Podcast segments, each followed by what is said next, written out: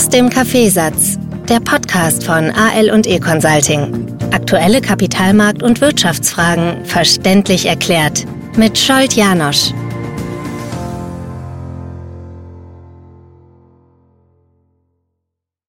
Der 15. 15. Februar ist da. Dieser Tag beginnt meist entweder mit Erleichterung oder entspannt. Ich hoffe, dass bei den meisten dieser Tag eher entspannt beginnt, weil gestern Nachmittag, Abend nett war, vielleicht gemütliches Essen, so wie bei uns hier gemeinsam mit der Familie äh, kochen, bei einem guten Glas Wein. Am Abend sehr lang geplaudert oder erleichtert, äh, dass es vorbei ist, weil sich die Spannung gestern Nachmittag eher aufgebaut hat, weil man vielleicht vergessen hat, die Blume oder irgendwas anderes Nettes mitzubringen. Aber es ist ja hier nicht eine, äh, nicht, nicht eine Plattform für Beziehungsthemen, sondern zu den Kapitalmärkten.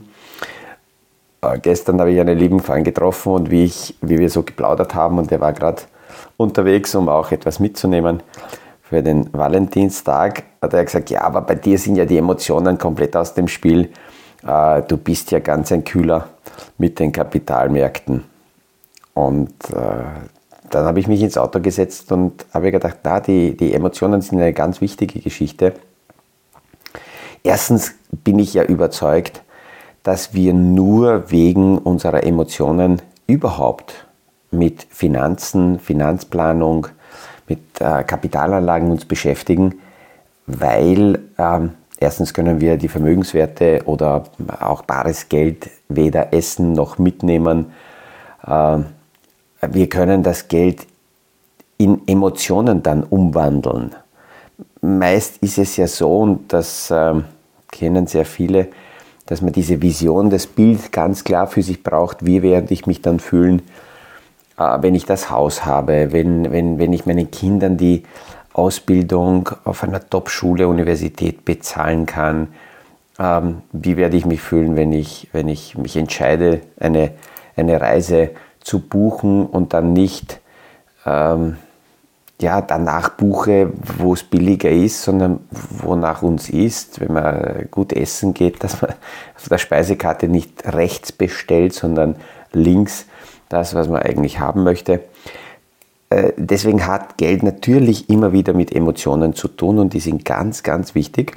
Ich glaube, dass auch äh, in der Entwicklung wenn man äh, mit, mit Finanzen sich beginnt zu beschäftigen, genau diese emotionalen Erfahrungen ganz entscheidend sind, um sich daran zu erinnern, wann Fehlentscheidungen getroffen wurden oder auch wann richtige Entscheidungen getroffen wurden. Es gibt viele Situationen so im Leben, da kann ich mich an Fakten rundherum nicht erinnern, aber an die Emotion äh, auf jeden Fall. Ein, ein so ein Beispiel, ja, das hat sich eingebrannt bei mir persönlich. Ja, da hat jeder wahrscheinlich ähnliche äh, Situationen erlebt, war damals 9-11, der 9. September, ein Dienstagnachmittag.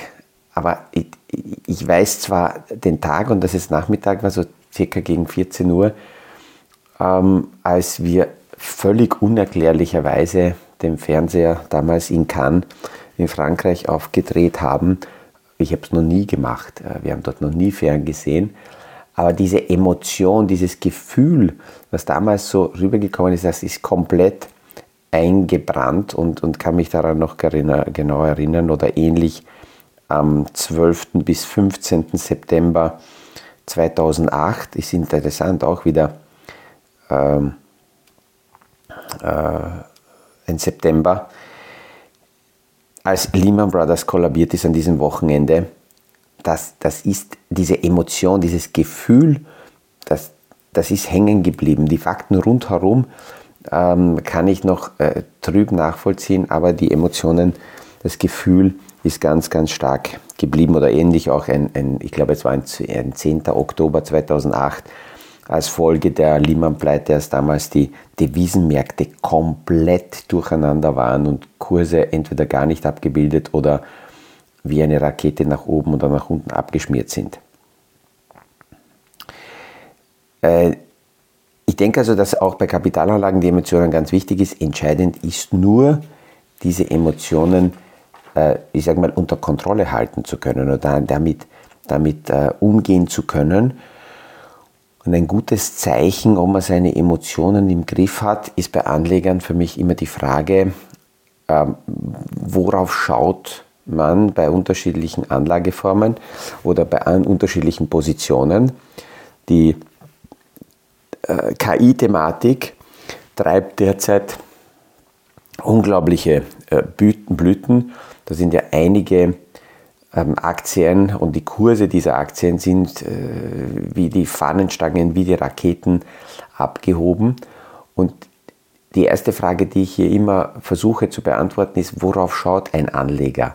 Auf das Geschäftsmodell und ähm, auf, die, auf die Basis, die dahinter steckt, warum die, die Firma überhaupt existiert, oder schaut dieser Anleger nur mit Tränen in den Augen die Kursentwicklung an und bedauert sich selber, weil er oder sie nicht dabei ist äh, und, und bekommt daraus dann FOMO und will unbedingt hinterherlaufen.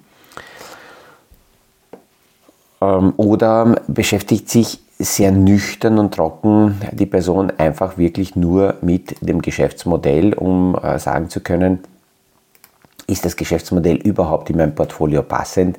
Völlig egal, wurscht, wie die Kurse äh, verrückt spielen und wo die hingehen oder auch nicht.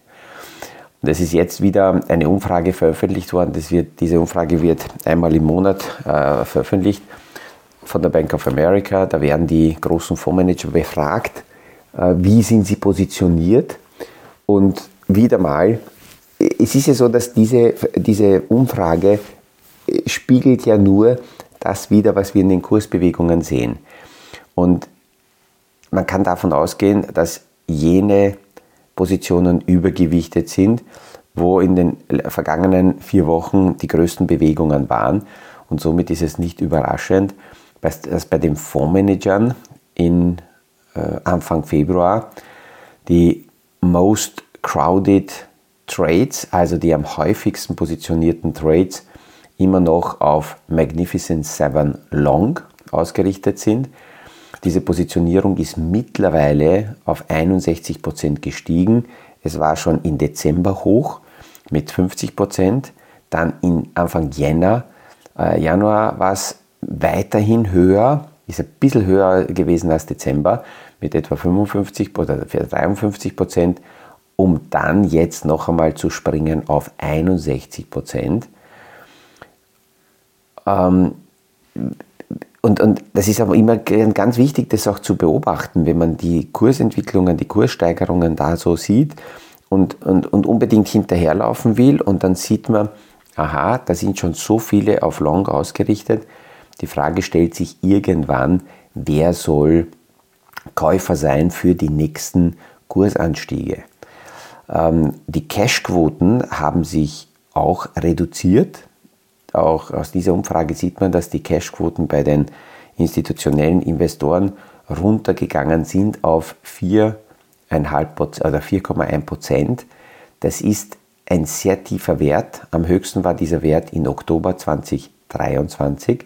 Logisch, davor sind die Kurse gefallen, davor gab es weniger Käufe und seitdem sind die Kurse stark gestiegen. Die, können, die, die steigen ja ohne, dass gekauft wird, können die Kurse nicht steigen und die Cashquoten sind bei ungefähr 4% und in etwa äh, äh, knapp unter 4% ist, ist auch da so eine technische Grenze. Und da muss man eben die Frage stellen, wo sollen noch mehr Käufe herkommen? Zweitstärkste Position weiterhin Short China. Das heißt, China leidet nicht nur darunter, dass die Wirtschaft dort nicht auf die Beine kommt, sondern zusätzlich wird der chinesische Markt auch noch geschortet. Also verkauft und erhöht den Druck. Auch da im Dezember hat man schon geglaubt, diese Short-Position ist sehr hoch mit knapp 23 Prozent. Im Januar war es dann etwas knapp über 25 Prozent und jetzt nähert sich dieser Wert schon 26 Prozent. Ähm, und wenn man die globale Markt, äh, Aktienmärkte anschaut, dann ahnt man, was die drittstärkste Position ist. Japan Japan ist nach Jahrzehnten äh, des Dornröschenschlafs nach dem Platzen der Immobilienblase Ende der 80er Jahre wieder erwacht und die drittstärkste Position.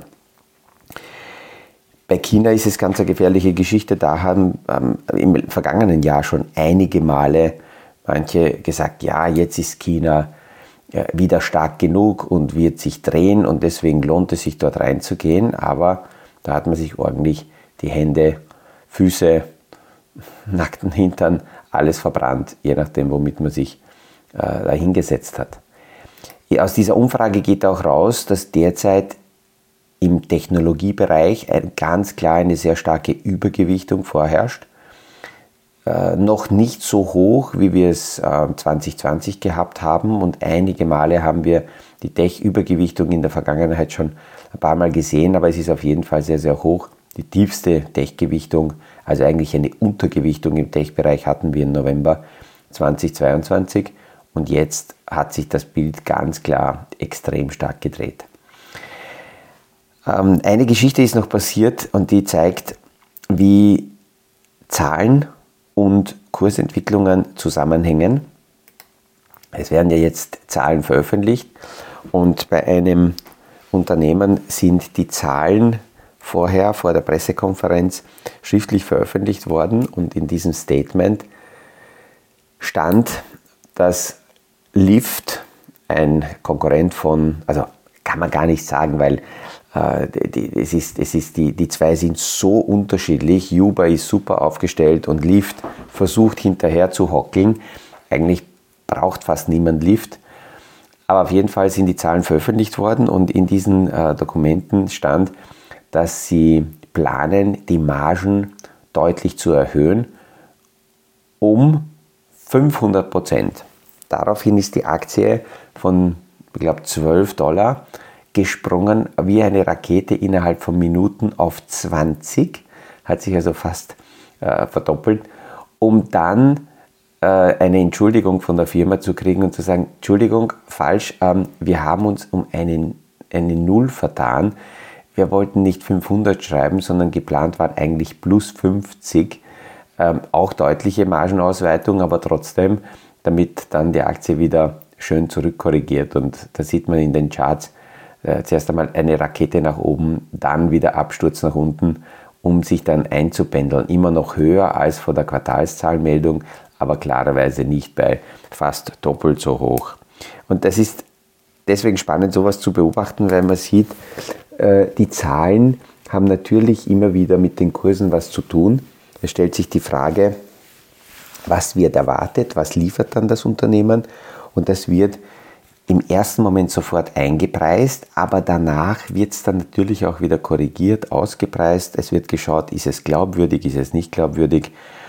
Und im AI-Bereich hört man immer mehr Stimmen derzeit, dass die eingepreisten Umsätze bei den ganzen Chip-Erzeugern möglicherweise nicht erfüllt werden. Ein großer, der immer wieder genannt wird, wenn man über Nvidia spricht, ist Cisco. Und äh, ja, Cisco konnte die Erwartungen nicht erfüllen und ist sofort nach den Meldungen gleich wieder vom Kapitalmarkt rasiert worden. Wir sehen also, dass im Moment viel, viel stärker die Erwartungen äh, in den Kursen sich abbilden. Das, das sind Zeitfenster, das ist nicht immer so. Aber wenn die Stimmung rundherum passt, dann schaut, schauen die Marktannehmer zwar natürlich die Zahlen der Unternehmen an, aber äh, prognostizieren sehr, sehr viel mehr die Erwartungshaltungen in die Kursentwicklungen ein. Das dauert aber nicht ewig, weil die nächste Quartalsmeldung kommt und dann wird natürlich geschaut, kann das Unternehmen liefern? Wenn ja, dann bleiben die Kurse auf dementsprechenden Niveaus.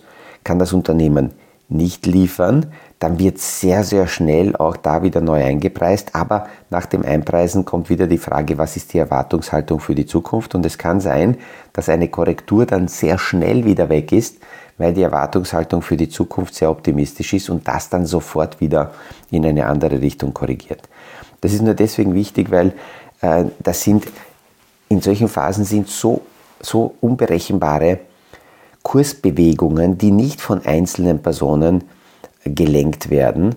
äh, und, und, gesteuert werden auch nicht von Gruppen, sondern halt von, von der gesamten Marktlage, von der gesamten Marktstimmung. Und diese Stimmung kann auch mal kippen. Oft ist es dann so, dass die Stimmung nicht wegen irgendeiner großen Geschichte kippt, sondern weil irgendwer irgendwo Haare in der Suppe entdeckt und dann äh, sofort diese Haare als Begründung für irgendwelche Horrorszenarien her herbeigeredet werden.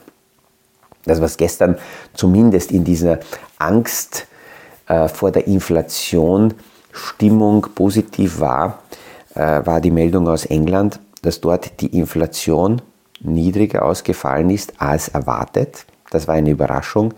Das hat es so in den vergangenen Wochen nicht gegeben. Es ist in den meisten Fällen die Inflation eher stärker gewesen als erwartet und hat begründet, warum die Notenbanker die Zinssenkung eher nach hinten verschieben. Es sind ja äh, gestern auch schon Stimmen lauter geworden und die hört man ab und zu, dass möglicherweise nicht einmal im Juni eine Zinssenkung kommen wird. Und ich erinnere nur zurück, ich habe Ende letzten Jahres mal gesagt, dass die äh, Märkte zwar sehr viele Zinsbewegungen, äh, Zinssenkungen für 24 einpreisen, aber eigentlich versucht die amerikanische Notenbank in einem Wahljahr an der Zinsschraube nicht sehr viel zu drehen. Und äh, wir werden das noch sehen, wie viele tatsächlich kommen werden. Ähm, die, die Fakten, die dafür sprechen, dass die Zinssenkung nicht kommen äh, muss, äh, sind deutlich, sind stark. Die Inflation geht noch nicht so weit zurück.